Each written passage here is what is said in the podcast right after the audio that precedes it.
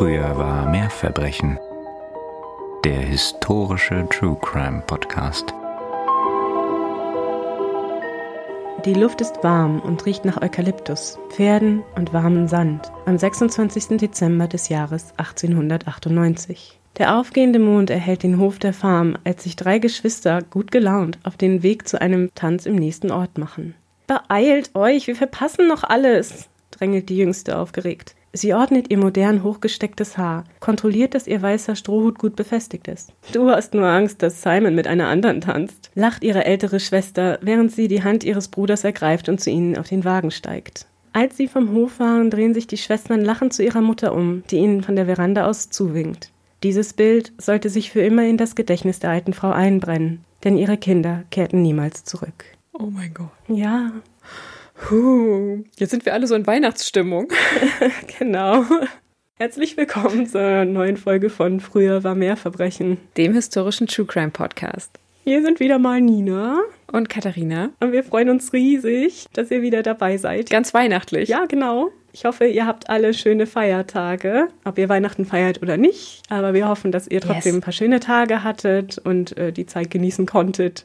Und wir freuen uns total, wollen wir auch mal an dieser Stelle sagen, über den immensen Zuspruch und die große Resonanz und die vielen Abonnenten, die wir mittlerweile mit unserem kleinen Podcast erreichen. Ja, Mann. Da wollen wir erstmal uns bedanken bei euch. Ja, herzlichen Dank. Also das ist wirklich unglaublich für uns. Wir freuen uns riesig. Ja. Und wenn ihr, nachdem ihr die Folge gehört habt, immer noch viel zu vollgefuttert seid und im Suppenkoma schwelgt, dann würden wir uns sehr darüber freuen, wenn ihr uns eine Bewertung dalasst auf der Podcast-Plattform eurer Wahl. Sterne gerne auch. Und oder wenn ihr auf unserem Instagram-Account vorbeischaut, da freuen wir uns auch über Abonnements, gefällt mir's und gerne Kommentare oder Nachrichten, wenn ihr mit uns in Kontakt treten wollt. Denn da haben wir auch immer Spaß dran. Und auch wenn dieser Fall heute ein weihnachtlicher ist, ihr habt ja schon gehört, er spielt am 26. Dezember. Vielleicht ist er trotzdem keiner, den man mit allen zusammen vor dem Weihnachtsbaum hören sollte. Nee. Oder Nina? Ich weiß nicht, wie er sich weiterentwickelt. Nein, also der Fall ist nichts für kleine Ohren und auch ne Trigger Warning. Diesmal wird es wieder ziemlich blutig und wir reden auch über sexuelle Gewalt. Also wenn das etwas ist, das ihr nicht so gerne hören mögt, dann solltet ihr die Folge vielleicht lieber auslassen. Genau, dann könnt ihr jetzt schon auf unseren Instagram. Ja, genau.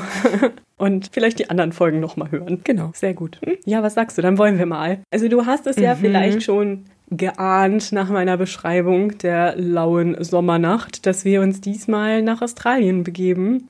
Der Fall spielt in Queensland, genauer gesagt in Gatton, einem kleinen Ort, 90 Kilometer von Brisbane entfernt und ungefähr 40 Kilometer von Toowoomba. Oh. Also so an der Ostküste Australiens, Nordostaustraliens. Und der Fall spielt ja 1898, das heißt, das ist noch relativ früh in der Geschichte Australiens. Das ist echt spannend, weil ich habe wirklich während der Recherche festgestellt, dass das Ganze so eine kleine Cowboy-Geschichte ist. Und ich denke, dass man, oder zumindest ich, wenn ich an Australien denke, jetzt nicht an so Cowboy-Geschichten denke. Ne? Das ist was, das nach Amerika gehört irgendwie. Und trotzdem, wenn man die Bilder sieht von Gatton zu der Zeit, dann ist das wirklich so richtig so ein, so ein Wildwest-Dorf. Also mit so Holzhäusern äh, Häusern und einer unbefestigten Straße, die da so durchführt. Und dann stehen da Pferde angebunden überall. Ja, also wenn ihr ähm, ein bisschen von dieser Atmosphäre mitnehmen wollt, das erinnert mich so ein bisschen an Australia von Baz Luhrmann, den Film mit Nicole Kidman. Stimmt, ja, genau. Und Hugh Jackman, der spielt zwar etwas später, deutlich später, aber da hatte ich auch das Gefühl, das ruft so ein bisschen die wildwest Stimmt, den hatte ich schon ganz vergessen. Du hast natürlich völlig recht. Ja, richtig. Und auch so ein bisschen diese Kultur, weil das war alles noch so ein bisschen so Outlaw-Land, ja. Also in Gatton zum Beispiel selber, da waren mehrere Banden von jungen Männern, die da so marodierend durch die Gegend gezogen sind die ganze Zeit und da Eigentum zerstört haben und Leute überfallen haben. Also wirklich so, äh, wie man sich das vorstellt, so wildwestmäßig. Nett. Dann gab es da einen Polizisten, der da irgendwie sein Leben fristete, der Arme. Und der war aber eher so zuständig für, naja, also irgendwelche formellen Dinge, die da erledigt werden mussten, so Heiratszertifikate und Beschwerden und so weiter, aber hat jetzt mit Polizeiarbeit in dem Sinne gar nicht viel am Hut gehabt. Aber wir greifen uns vor, denn wir müssen jetzt erstmal überhaupt die Protagonisten unserer Geschichte kennenlernen. Und das ist die Murphy-Familie. Und die Murphy-Familie mhm. setzte sich zusammen aus den Eltern Daniel und Mary. Die waren beide in den 1860er Jahren aus Irland ausgewandert nach Australien. Hätte ich jetzt bei dem Namen tatsächlich auch geraten. Ja.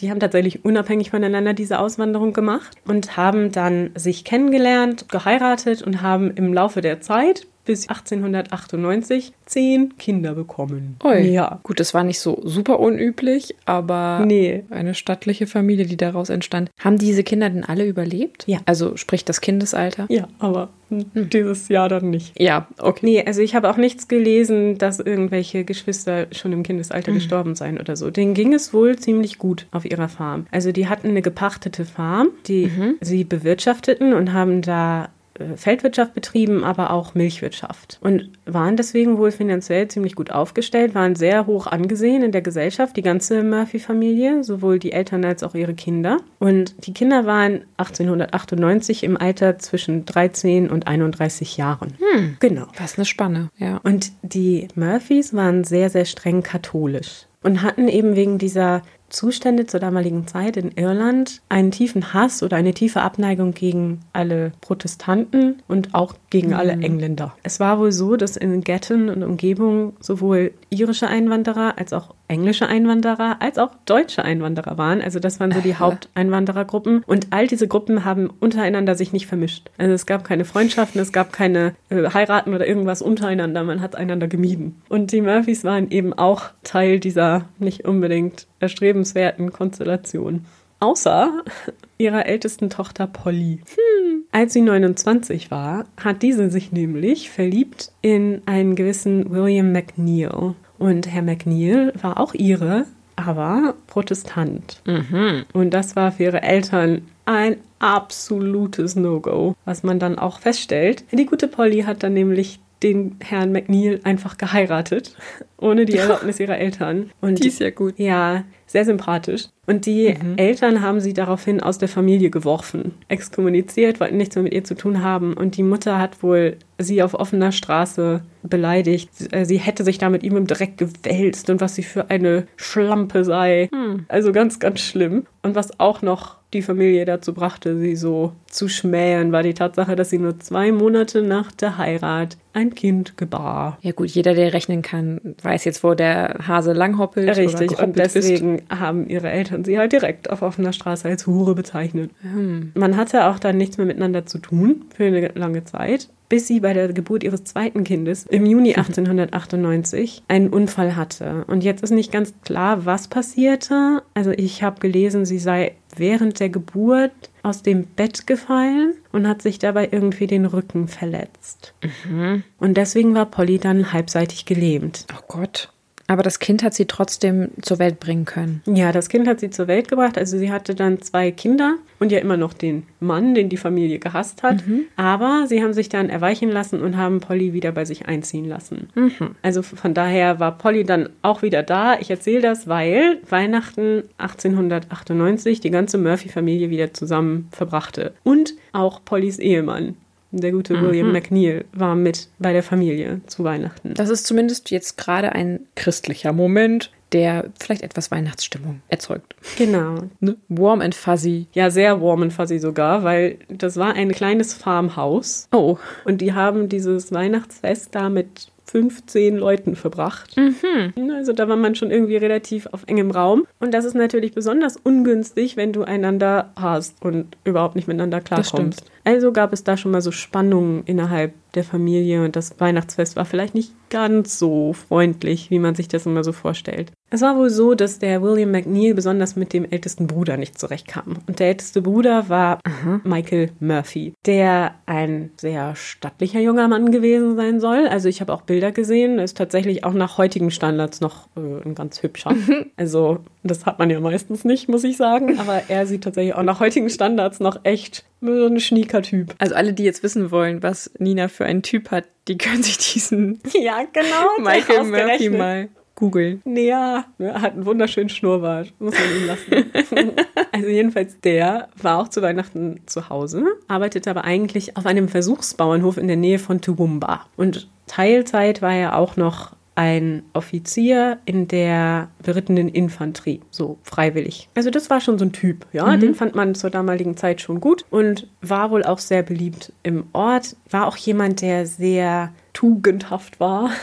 Also er hat nicht getrunken zum Beispiel, mhm. auch nicht sich irgendwie in Schlägereien verwickeln lassen oder so, war immer jemand, der sehr hart gearbeitet hat. So dieser typische gute Nachbar, ne? Und Michael ist auch schon die erste Person, die für unseren Fall interessant wird. Er ist nämlich einer dieser drei Geschwister, die an dem Abend des 26. zu dem Ball aufgebrochen sind. Ich will jetzt nicht über die ganze Familie genaue Details berichten, denn sonst sitzen wir übermorgen noch hier. Ich glaube, wir beschränken uns mal mit den Details auf die Geschwister, die nachher auch Teil dieses Mordes sind. Mhm. Und das ist eben einmal der Michael, dann seine Schwester Nora, die zu diesem Zeitpunkt 27 Jahre alt war. Und Nora war unverheiratet, genauso wie Michael im Übrigen auch. Alle Kinder der Murphys außer Polly, die sich über die Eltern hinweggesetzt hat, waren unverheiratet. Und das ist ja schon auch ein bisschen markant, ne, zu der Zeit damals, dass man die, vor allem Töchter leider, äh, auch nicht verheiratet hat oder nicht wollte, dass die heiraten. Das hat schon auch so ein bisschen zu gezuckten Augenbrauen geführt mhm. in der Gesellschaft, obwohl die Murphys sehr, sehr beliebt waren. Weil ja oft eher es genau andersherum ist, dass die Eltern versuchen, die, genau. die Töchter so schnell wie möglich zu verheiraten. Ja, und überhaupt die erwachsenen Kinder, mhm. weil du hast dadurch ja auch dein Reichtum vermehrt, ne? Und dein Standing in der Gesellschaft irgendwie. Jedenfalls war Nora nicht verheiratet und Nora lebte bei ihren Eltern auf der Farm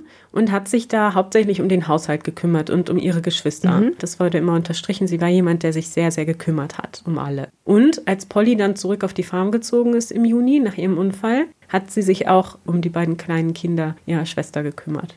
Das letzte Geschwister, das wir noch genauer beleuchten wollen, ist Ellen, eigentlich Theresa, aber sie wurde immer bei ihrem zweiten Vornamen Ellen gerufen. Und sie war 18 Jahre alt zum Zeitpunkt der Geschichte und war das Gegenteil von Nora, kann man sagen. Während Nora sehr introvertiert war und gerne zu Hause, war Ellen ein total aufgedrehtes Mädchen, war immer sehr beliebt, war gern unter Leuten. Alle fanden Ellen toll und sie war jemand, der auch viel Aufmerksamkeit auf sich gezogen hat. Also sie hatte sehr viel Verehrer, lebte aber wie ihre anderen Geschwister auch bei den Eltern auf der Farm. Also diese drei verbrachten mit dem Rest der Familie Weihnachten bei den Murphys und am 26. war dann in Mount Sylvia, ein bisschen entfernt von der Farm, ein Pferderennen. Und Pferderennen und Hunderennen und so weiter waren wohl in der Gegend sowieso ein beliebter Zeitvertreib. Und so wollte auch die Murphy-Familie ganz gerne dahin. Und das haben sie dann auch gemacht. Die einzige, die nicht mitgekommen ist, ist in diesem Fall die gute Nora. Die ist zu Hause geblieben mit den beiden kleinen Kindern, um auf sie aufzupassen. Und Polly ist mitgefahren, nämlich in der Kutsche, in der sie dann auch einfach sitzen geblieben ist. Mhm.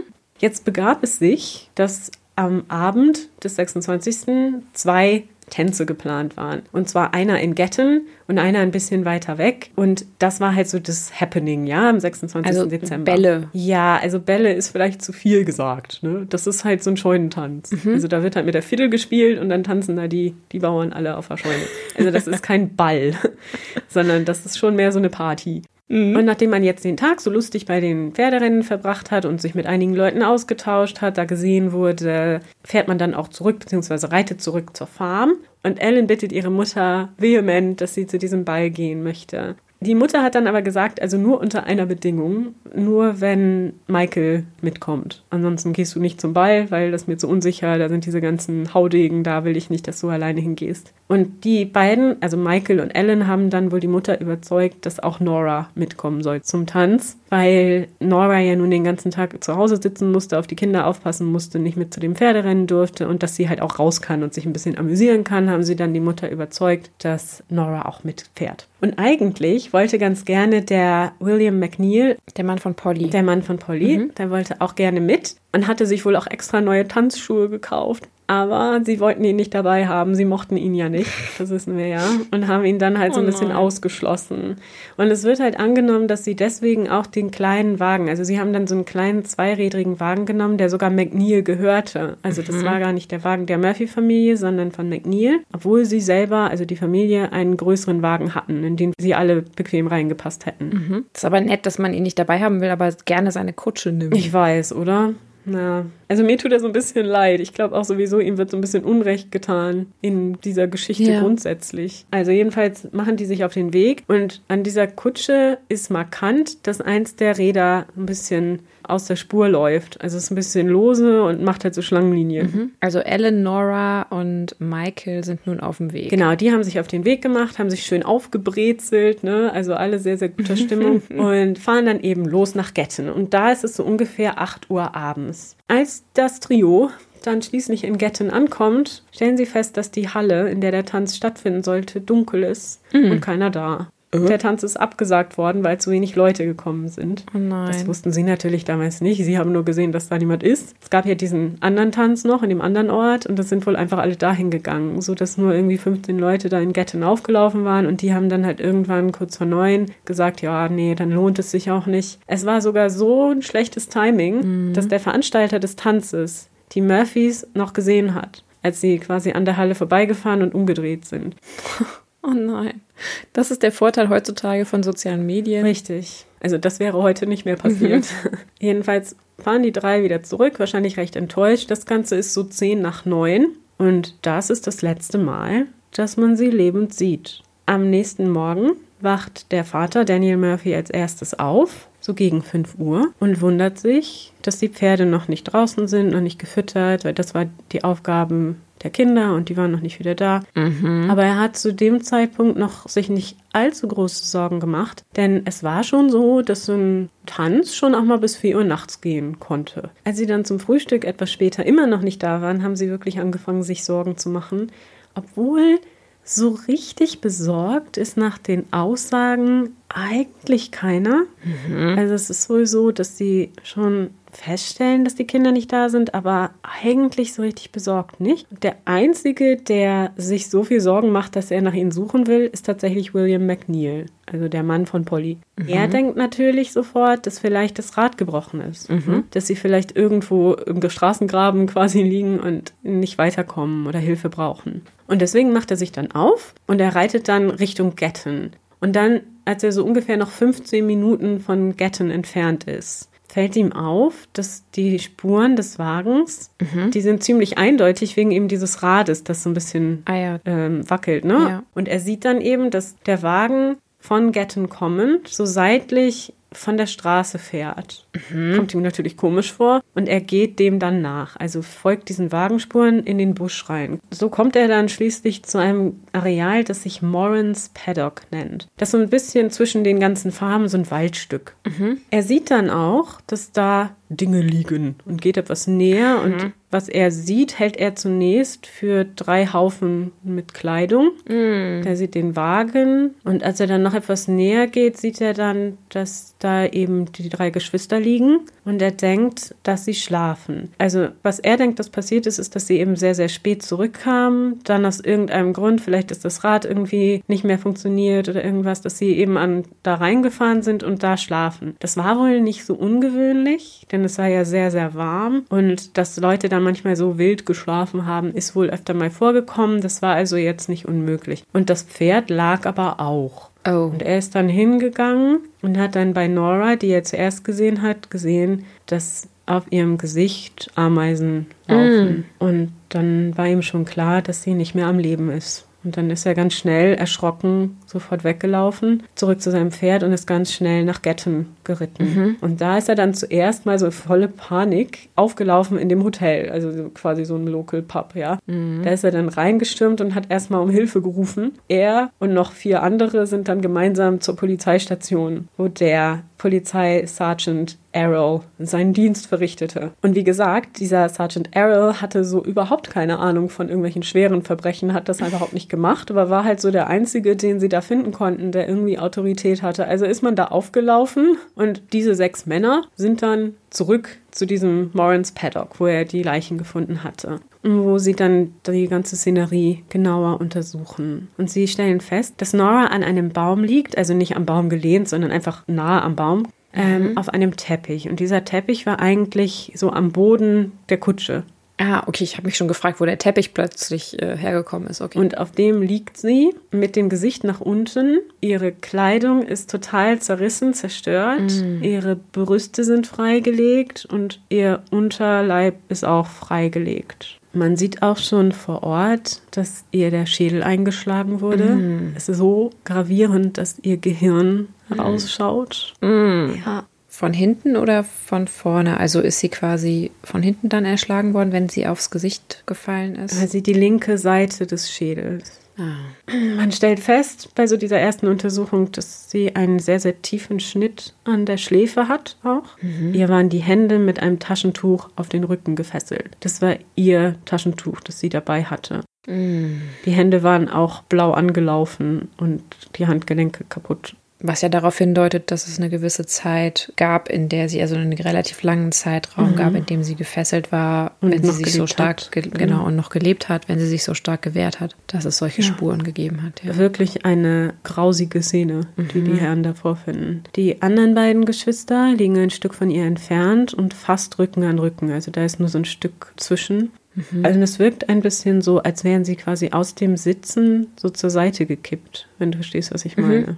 Bei Ellen ist auch der Schädel eingeschlagen, genauso wie bei Nora. Also auch die linke Seite komplett zerstört, aber nicht ganz so schlimm wie bei ihrer Schwester. Also da ist nicht das Gehirn zu sehen. Also Ellen hat das auch. Hat Ellen denn noch andere Verwundungen, genau wie ihre Schwester auch? Ja, also ihre Hände sind auch gefesselt, genauso wie bei Nora, auch mit ihrem Taschentuch. Die Kleidung ist durchwühlt, aber nicht kaputt. Bei Nora ist sie ja wirklich zerrissen und zerfetzt Ja. und bei Ellen ist sie nur so ein bisschen hochgeschoben. Und bei Michael sieht es ganz ähnlich aus. Michael hat auch einen eingeschlagenen Schädel. Man findet aber eine kleine Wunde hinterm Ohr, die wie ein Einschussloch aussieht.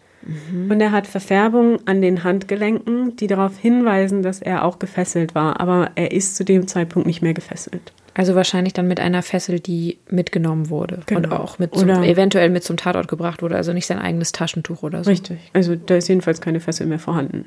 Außerdem findet man in der Nähe von Michael noch seine verschlossene Börse. Und das ist jetzt sehr lustig, weil die Quellen genau entgegengesetzt berichten. Also manche sagen, da war noch alles Geld drin und manche sagen, das ganze Geld war weg. Ich kann dir jetzt nicht sagen, was stimmt. Na, sagen wir mal so, vom restlichen Tatablauf, so wie er sich uns erstmal ausbreitet, würde ich nicht davon ausgehen, dass es sich hier um einen Raubmord handelt. Nee, genau, würde ich auch nicht. Es war sowieso nicht viel Geld, das sie dabei hatten, sondern nur genug Geld, um diesen Abend beim Tanz zu finanzieren. Das Pferd hat man dann auch sich angeschaut und leider ist auch das Pferd erschossen worden. Mit einem Schuss in die Stirn. Aber es ist sehr interessant, es gibt ja scheinbar zwei Tötungsarten. Kann ja sein, dass es auch zwei Täter gab, einen mit einer Waffe und einen, der lieber mit irgendeinem Gegenstand erschlagen hat. Genau. Deutet ja eigentlich darauf hin, dass es sich hier um zwei Täter mindestens gehandelt hat. Ja, ich würde das sowieso sagen. Wir Ja. können ja später nochmal darüber ein bisschen mehr spekulieren, Okay. wenn die Polizei auch da angekommen ist. William McNeil bleibt gar nicht lange dabei, während die anderen da die Leichen Ja. untersuchen. Er kommt damit nicht zurecht, was man ja auch verstehen kann. Also ich möchte jetzt auch nicht meine Nein. Familienmitglieder Oh da, auch wenn man sich nicht gut verstanden hat, möchte ich auch nicht in so einem Zustand Nein. finden. Also es wird beschrieben, dass er so zehn Minuten, nachdem man da wieder war, dann äh, sich verabschiedet hat und gesagt hat, er würde jetzt dann die Familie informieren. Und er ist dann zurückgeritten zur Farm und hat die Murphys äh, informiert vom Tod ihrer Kinder. Und die Reaktion der Familie soll recht merkwürdig gewesen sein. Also es soll so sein, dass die Mutter wohl sehr emotional reagiert, also was man auch erwarten würde, aber sie hat keinerlei Fragen gestellt. Sie hat nicht gefragt, was passiert ist, wo sind sie, nichts dergleichen. Was? Und der Vater hat wohl erstmal gar nichts weiter gesagt, also war nur tief traurig und hat dann nur gefragt, wurden sie erschossen. Mehr hat er nicht dazu gesagt. Und das ist Okay. halt schon so ein bisschen komisch Ja. in der Nachbetrachtung, finde ich. Also ungewöhnliches Familienverhalten. Aber gut, lassen wir es mal so dahingestellt. Unterdessen haben wir ja noch Sergeant Harrell. Der geht erstmal zurück nach Gatton, denn der gute Mann hat sein Notizbuch vergessen.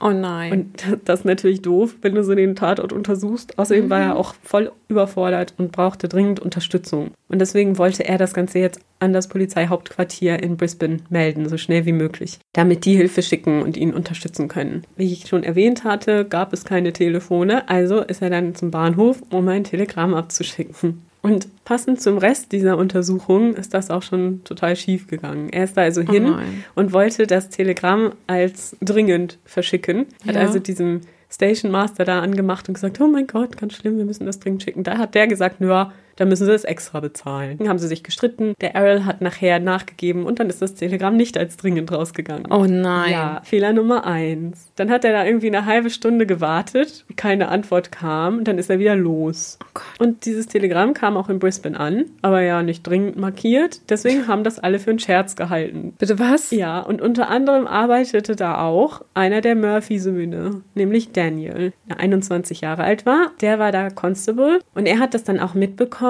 und war natürlich schwer schockiert und hat dann frei beantragt, also dass er nach Hause gehen kann, um da mit der Ermittlung zu helfen und bei der Familie zu sein. Der Inspektor, der letzten Endes damit beauftragt werden sollte, Inspektor Urquhart, hat also diese Mitteilung irgendwann am Abend bekommen.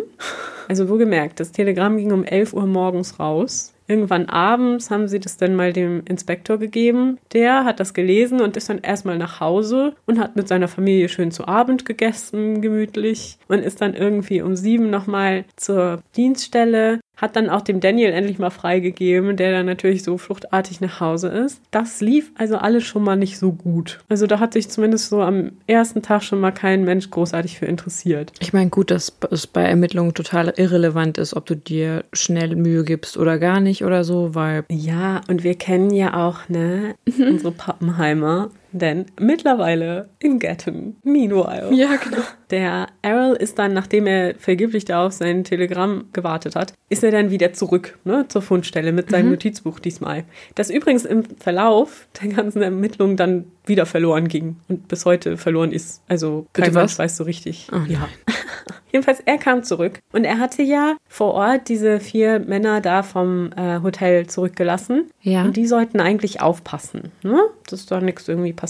Ja. Nun ist es so, wir sollten eigentlich mal so einen Jingle machen, nur im 19. Jahrhundert. Sowas von. ja, jedenfalls als er zurückkam, waren schon ungefähr 40 Schaulustige vor Ort aus Getten und hatten da alles zertrampelt. Das war ja offensichtlich nicht mitten in der Stadt. Das heißt, die haben da gesessen, wussten nicht, was sie gerade machen sollen am 27. Dezember, haben sich gelangweilt und haben dann gedacht, da sind unsere Nachbarn tot im Busch liegend gefunden worden. Komm, wir packen den Opa ein und noch die Mutti und noch einen Picknickkorb und fahren dann darüber. Genau so war es im Grunde, ja. Es sind halt alle darüber gelatscht. Also Getten hatte zu der Zeit eine Einwohnerzahl von 500 ungefähr. Also du kannst dir vorstellen, wie gut die auch alle einander kannten. Ich meine, ganz ehrlich, so viel zu früher war alles besser. Ja, nee, der kam dann da halt wieder hin und sah seinen Tatort da total versinken. Die Leute waren einfach wirklich überall lang gelatscht. Die hatten alles abgebrochen, hatten alles bewegt. Man hat dann noch so Teile des Sattelzeugs vom Pferd, ne, so in der Umgebung gefunden. Und man weiß jetzt halt nicht, haben die Täter da irgendwie damit was gemacht? Hat man damit wen gefesselt oder so? Oder hat das ein Schaulustiger halt einfach abgerissen, irgendwo hingeworfen? Das war halt einfach nichts mehr original. Aber die Leichen waren zu dem Zeitpunkt noch nicht abtransportiert worden. Das heißt, die Nee, lagen da auch nee, noch. nee, das lag da alles noch. Oh mein Gott. Und die lagen da auch noch nicht abgedeckt. Das heißt, die haben Nein. alle da, zum Beispiel bei Nora, äh, die war ja nun durchaus Ja. entblößt. Ja. Und das haben halt einfach alle gesehen. Die sind da einfach hin und haben dann mal genau geguckt,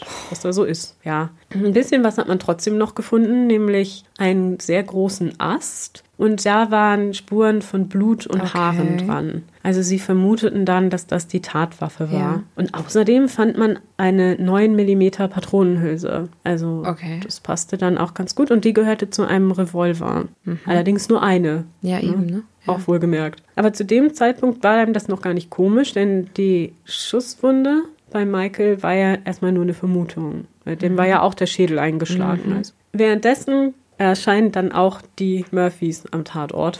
Oh Gott. Die Mutter bringt Tücher mit, um ihre Kinder abzudecken und macht das dann auch. Also das muss dann die Mutter selber tun. Wie schrecklich. Stell dir das mal vor, dass du dann als Angehöriger da Ja. hinkommen musst. Du musst erstmal dafür Sorge tragen, dass die Leichen deiner Verwandten nicht Ja, von allen begafft werden. Ja. Ja. Und angefasst wahrscheinlich auch. Jedenfalls haben sie sie dann bedeckt und haben die Leichen dann auch abtransportiert nach Getten ins Hotel. Also ne, wieder dieses Hotel, das schon eine Rolle spielte. Und da wird dann auch die Autopsie vorgenommen, nämlich von einem Doktor von Lossberg. Lass mich raten, ein deutscher Einwanderer. Ja, Jedenfalls hat er festgestellt, dass beide Frauen tatsächlich Opfer von sexueller Gewalt geworden waren. Also sie waren beide vergewaltigt worden. Also Ellen doch auch. Oh ja, Gott. ja, beide. Man fand an beiden Frauen Samen. Ich finde, es ist nicht nötig, dass ich jetzt auf Details Nein. eingehe, aber sie waren beide schlimm verletzt im Intimbereich. Oh.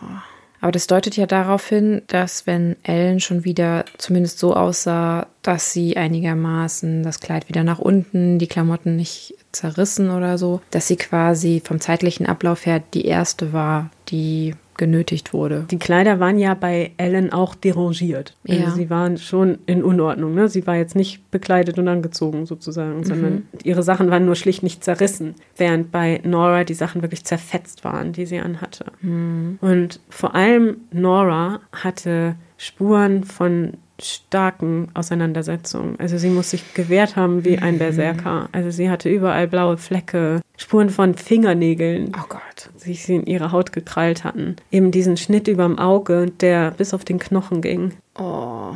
Ja gut, ich meine, wenn wir auch der Idee folgen oder der These, dass es eventuell mindestens zwei Täter gab, kann es ja auch zu einer gewissen Gleichzeitigkeit gekommen sein und dass die Unterschiede den Charakteren der Täter zu schulden sind. Mhm. Ja. Und Michael hatte, wie gesagt, den eingeschlagenen Schädel und man fand auch an seiner Unterwäsche Samen. Und jetzt ist natürlich mhm. nicht möglich zu sagen, ob es sein Samen war oder ob er auch Opfer sexueller Belästigung mhm. wurde. Aber es war wohl so, ja. dass sein Hemd in der Hose steckte und da aber kein Samen dran war, sodass man davon ausgeht, dass es halt, also als der Samen in die Hose kam, das Hemd nicht in der Hose war. Okay. Aber was das jetzt bedeutet, man wird es einfach nicht mehr nachvollziehen können. Und damals hatte man keine Möglichkeit, den Samen zu testen. Also mhm. es ist nicht ausgeschlossen, dass es sein eigener Samen war. Gerade bei Verletzungen der Wirbelsäule und so weiter ist es wohl so, dass zum Samenerguss kommen kann im Todeskampf ja, aber genau können wir das nicht wissen ohne einen DNA-Test und genau. der war damals natürlich noch nicht. Nicht möglich, genau.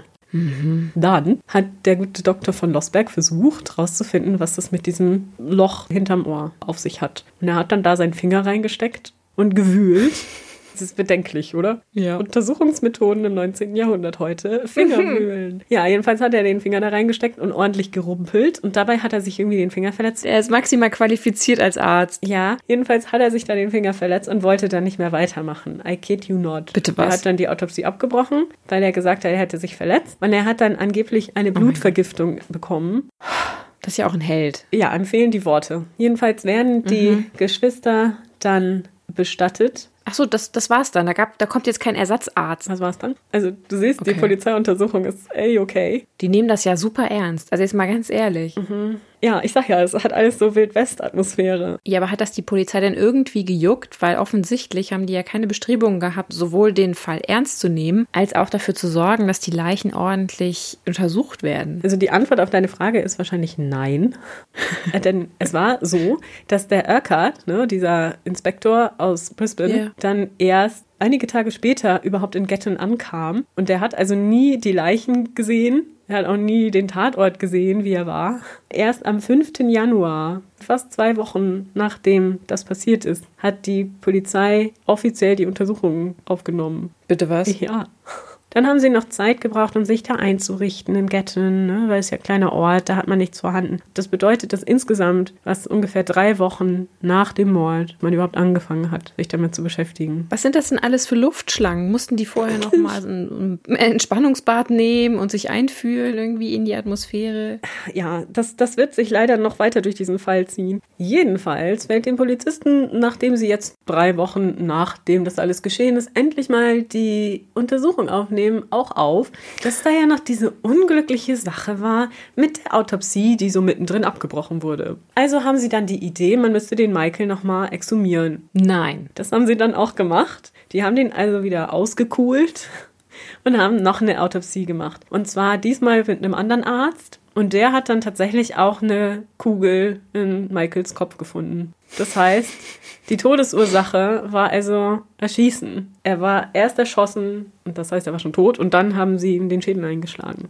Ja, genau, aber kennen wir die Reihenfolge? Also ist er wirklich erst erschossen worden und dann erschlagen worden? Weil das macht ja eigentlich keinen Sinn. Ich hätte es eher andersherum vermutet tatsächlich. Also zumindest laut der Autopsie, ob man denen jetzt immer so glauben kann, wie wir in Erfahrung gebracht haben, mag zweifelhaft sein. Währenddessen sind natürlich die Spekulationen überall wild. Also ganz Gatton und eigentlich ganz Australien spekuliert halt wild darüber rum, wer diese Morde begangen haben könnte und warum. Mhm. Und die lokalen Menschen, also aus Getten, vermuten halt, dass diese Gangs hinter diesem Mord stecken. Also oder jemand, der mit diesen Gangs zu tun hat. Mhm. Die Murphys sind nicht bereit, mit der Polizei zusammenzuarbeiten. So erlauben sie der Polizei zum Beispiel nicht, ihre Pferde zu benutzen, um die Gegend abzusuchen oder da sich umzusehen. Also eigentlich blockieren sie die Ermittlungsarbeiten. Oder behindern die? Mhm. Ja, oder zumindest wollen sie nicht helfen. Also sie wollen nicht involviert sein. Und sie werden natürlich dann auch befragt, haben sich wohl zuerst auch sehr gesträubt und erst als man ihnen mhm. mit einer mhm. Vorladung gedroht hat, haben sie das dann doch getan und sind zum Verhör ja. erschienen. Und in diesem Verhör sollen wohl beide Eltern gesagt haben, dass sie wissen, wer der Täter ist oder wer die Täter sind. Sie haben wohl beide im Plural gesprochen,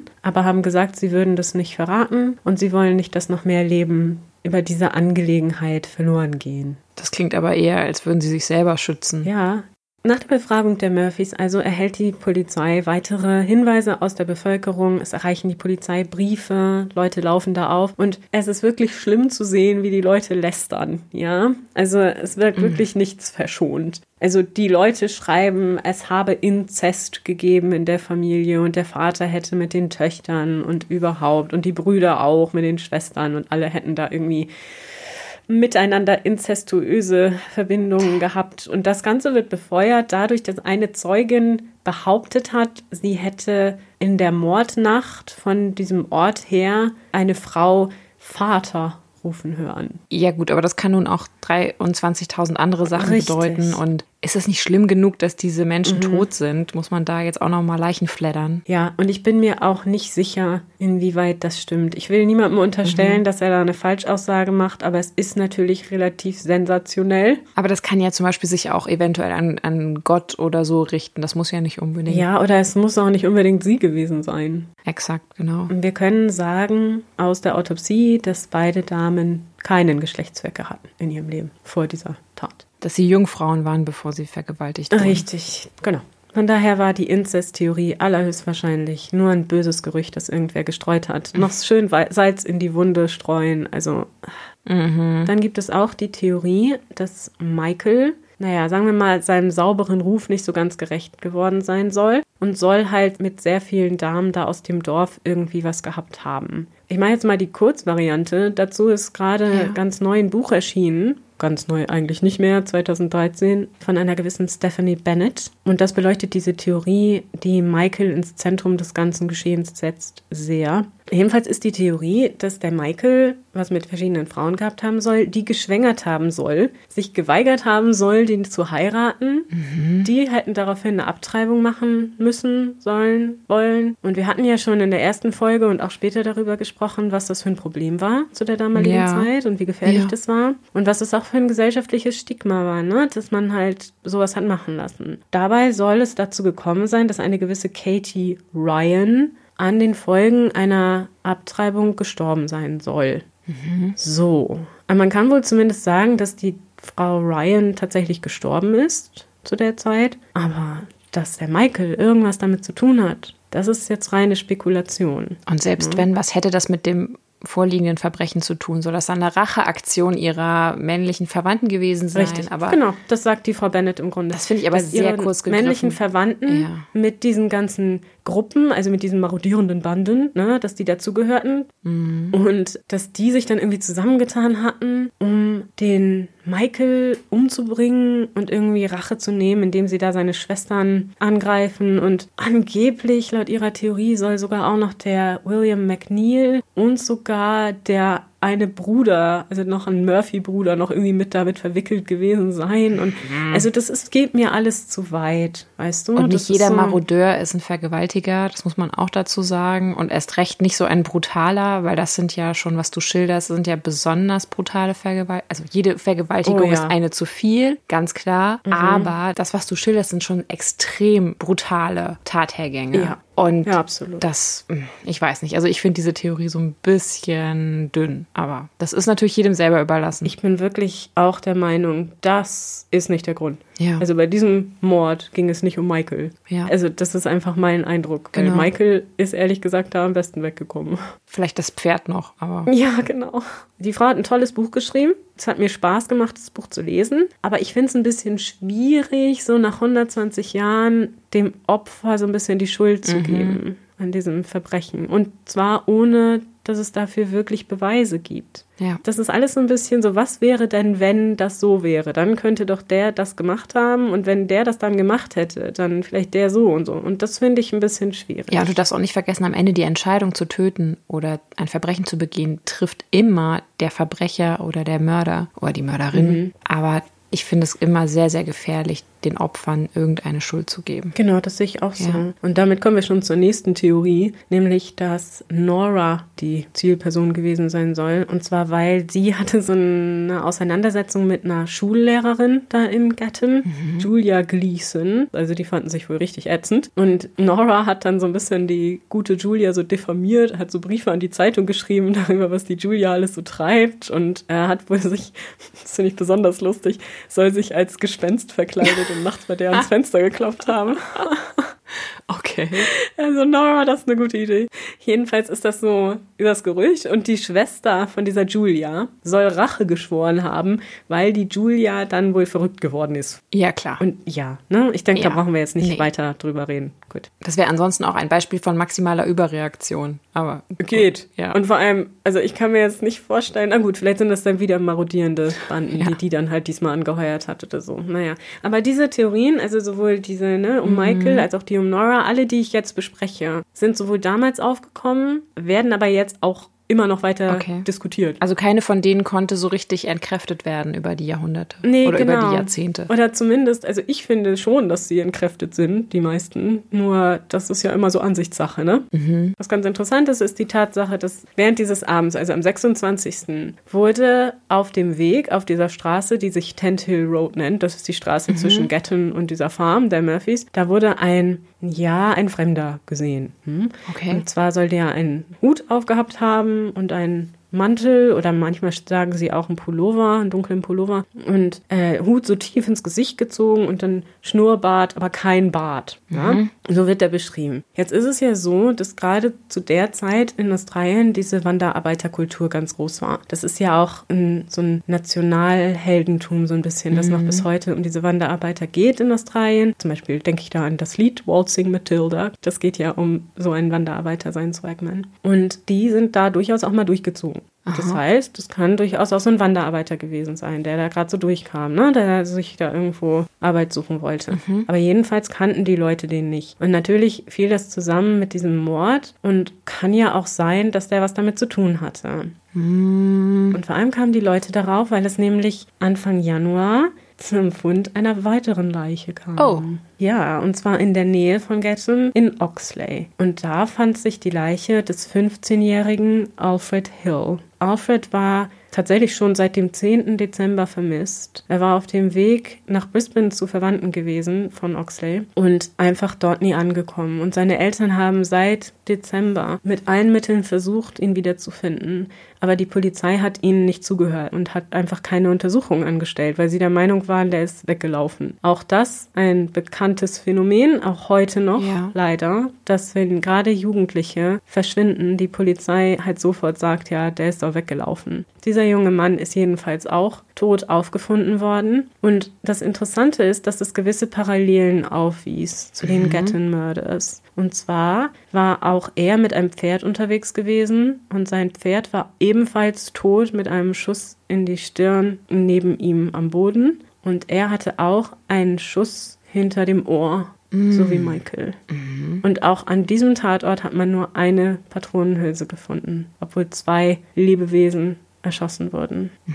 Jedenfalls hat man auch in der Nähe dieses Tatorts diesen oder einen Fremden gesehen. Denn diese Wanderarbeiter sahen wahrscheinlich für die Menschen alle relativ gleich aus. Und dieser Mord muss ja schon um den 10. Dezember rum passiert sein. Das heißt also über zwei Wochen bevor die Gatton Murders. Aber bei dem Jungen sind. wissen wir nicht, ob es zu einem sexuellen Übergriff kam. Und auch Alfred war nicht sexuell missbraucht worden, Okay. war auch nicht weiter verletzt. Also da wäre nur, in Anführungsstrichen natürlich, erschossen worden. Also, also da gab okay. es keinerlei Spuren von irgendeinem. Also es könnte einen Zusammenhang geben, aber es muss nicht unbedingt sein. Es kann auch einfach Zufall sein. Im Zusammenhang mit, den, mit dem Oxley-Mord, also dem Mord an Alfred, mhm. wurde dann relativ schnell ein gewisser Edward Wilson verhaftet. Und das war nämlich ein Obdachloser, der sich da in der Nähe herumtrieb. Das heißt, er lebte also so ein bisschen im Busch von dem, was er da so fand. Mhm. Und der Wilson war ein bekannter Pädophiler, oh. der auch schon in der Gegend wohl mehrere Verbrechen an Jungen begangen hatte und sich jetzt da so im Busch so ein bisschen versteckte. Er hat wohl auch eine Waffe besessen. Das jetzt würde zu weit führen, das mhm. genau aufzudröseln, aber jedenfalls konnte man rausfinden, dass diese Waffe, dieser Revolver, ursprünglich ihm gehörte. Denn diese Waffe hat so eine, auch ein bisschen wie das Rad, so ein bisschen so eine Spurverschiebung gehabt. Das heißt, man konnte sehen, dass die Kugel so unregelmäßig abgerieben war bei der Analyse. Ja? Okay. Also die ist nicht so gerade durch den Lauf gegangen. Also die, die Waffe, die bei den Murphy-Geschwistern benutzt wurde? Bei beiden. Ah, das ist also in jedem mhm. Fall nachweislich die gleiche Waffe gewesen. Ja. Ah.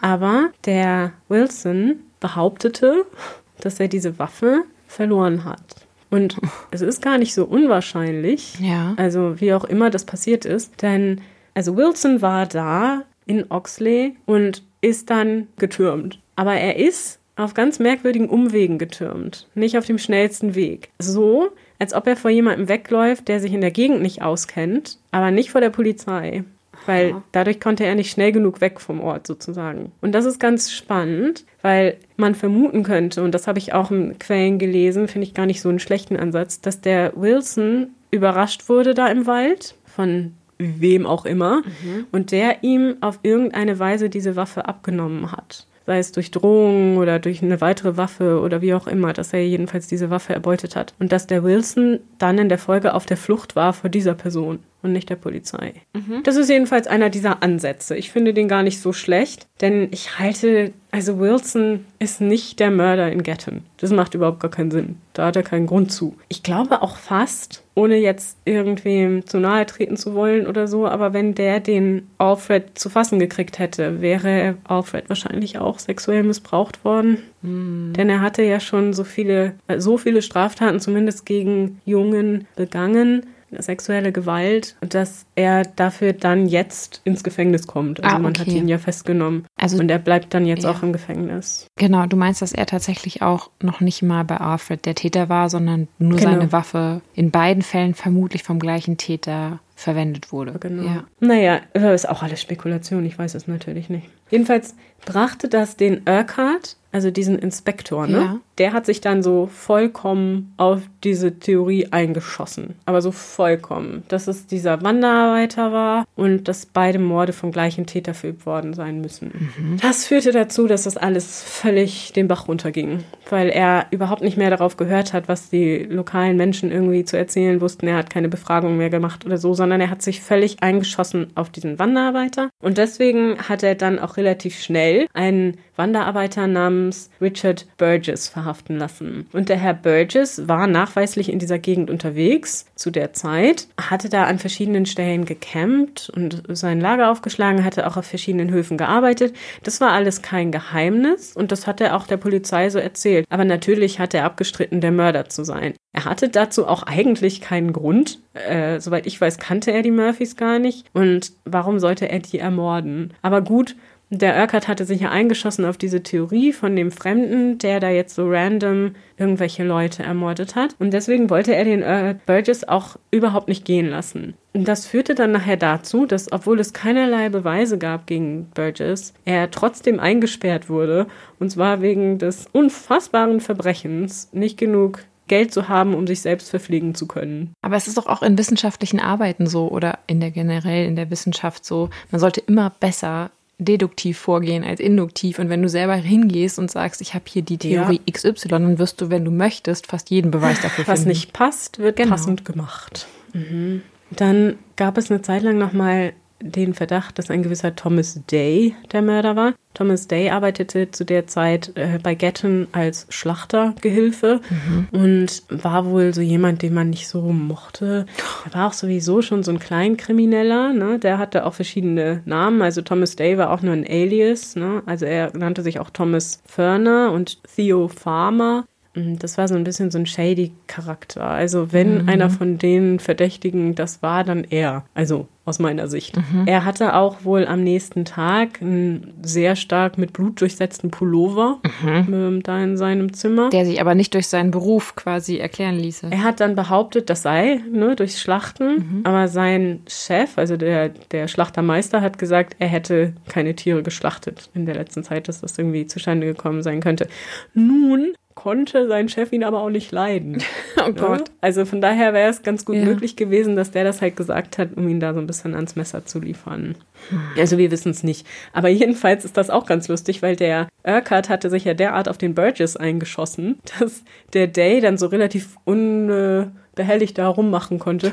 Und dann ist der Thomas Day weggezogen und man weiß bis heute nicht, wohin. Ja, also, das verstehe ich aber auch. Also an seiner Stelle wäre ich da auch verschollen. Ja, und das Coolste war echt das Argument vom Urquhart, warum der Day nicht in Frage kommt. Weil er hat gesehen, wie er ein Buch gelesen hat. Und kluge Menschen begehen keine Morde. Oh mein Gott. Ja, ich weiß nicht, ob der Urquhart viele Bücher gelesen hat.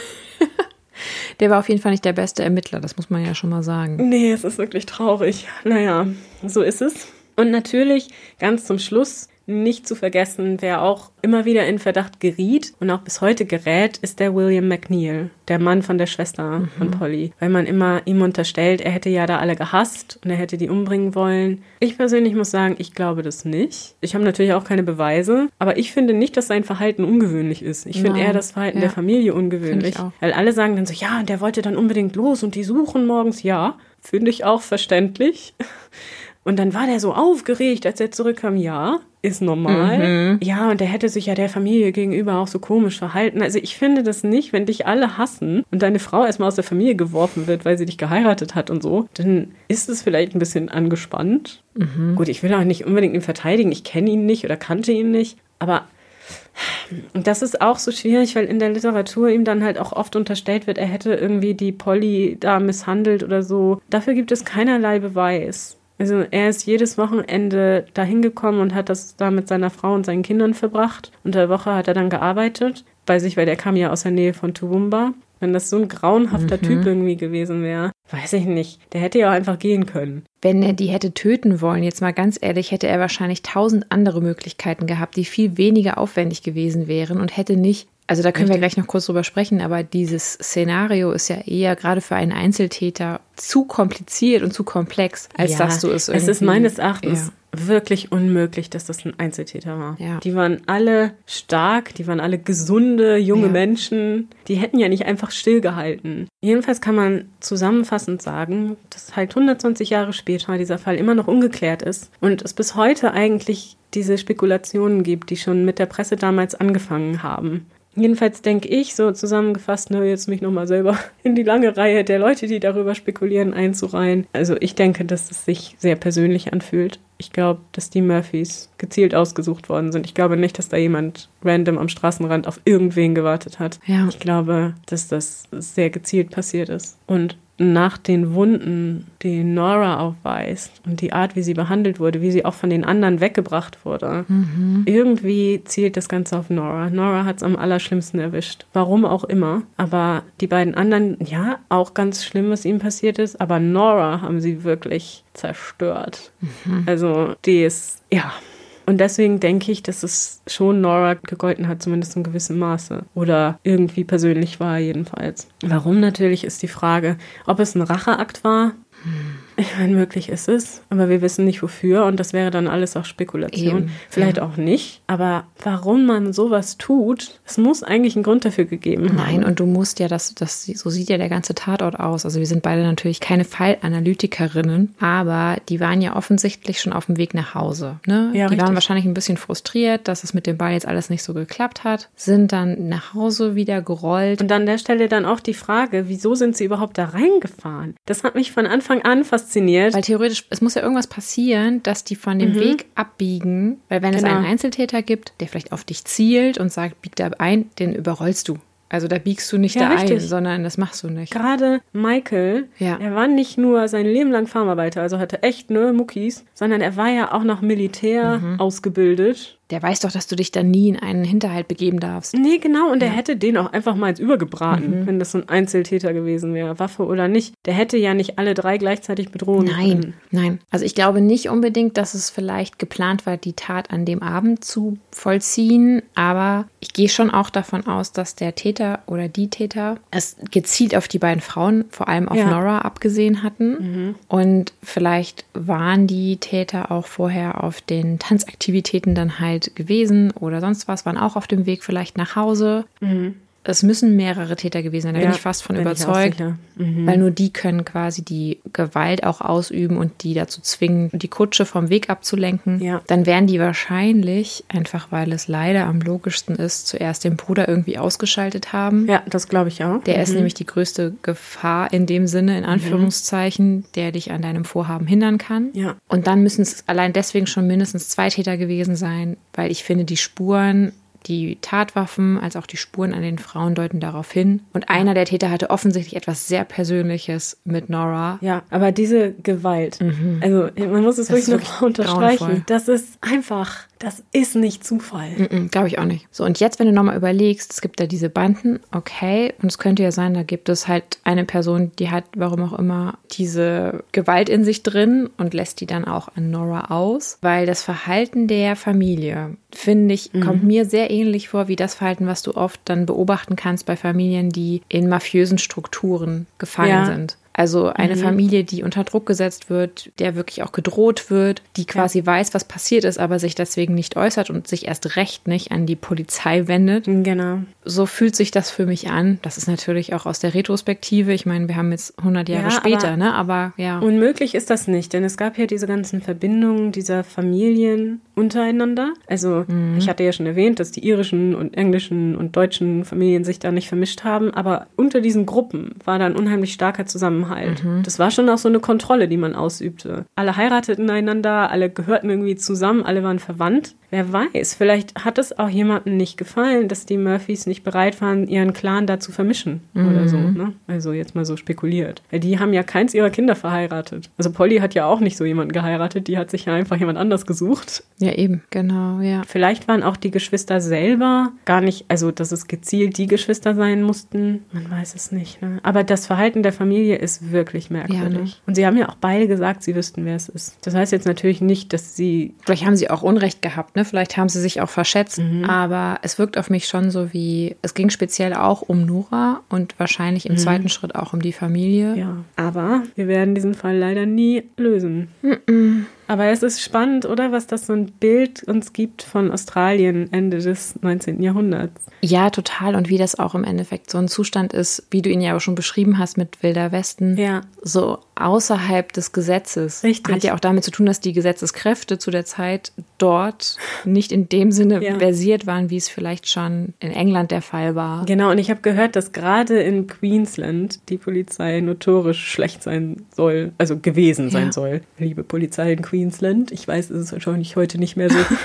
Ja, natürlich würde mich total interessieren, was, wenn das gleiche Verbrechen heute oder wenn man das heute rekonstruieren könnte, komplett mit allen Spuren etc., was man herausfinden könnte, was wirklich passiert ist. Es gibt ja tausend Möglichkeiten. Ja, und die haben es halt einfach sofort versaut. Weil dieser Tatort war ja so zerstört, dass die nichts mehr da irgendwie in Verbindung bringen konnten. Also die haben ja noch andere Sachen gefunden, zum Beispiel einen Knopf einer Hose und so. Ja, schön, aber dann kann ja auch einer der 40 Schaulustigen verloren haben. Ja. Also, außer einer Zeitreise ins Australien des späten 19. Jahrhunderts werden wir, fürchte ich, nichts daraus lernen. Aber vielleicht können wir, um euch jetzt aus dieser Depression zu holen, die wir eventuell mit dem unaufgeklärten Fall bei euch verursacht haben, Oh euch ein klein wenig aufheitern mit der Aussicht auf die nächste Folge. Wir haben uns gedacht, nämlich als großes Dankeschön für all die lieben Menschen, Mhm. die uns zuhören, wird es jetzt über die Feiertage und über Neujahr eine ja, Sonderanstrengung unsererseits geben, nämlich vier Folgen zum Thema Jack the Ripper. Genau. Und wir werden uns da allergrößte Mühe geben, euch zu dem wohlbekannten Thema noch sehr viel Unbekanntes mitzuteilen. Also ihr dürft gespannt bleiben. Also freut euch auf die nächste Woche und die nächste Folge. Bis dahin. Tschüss.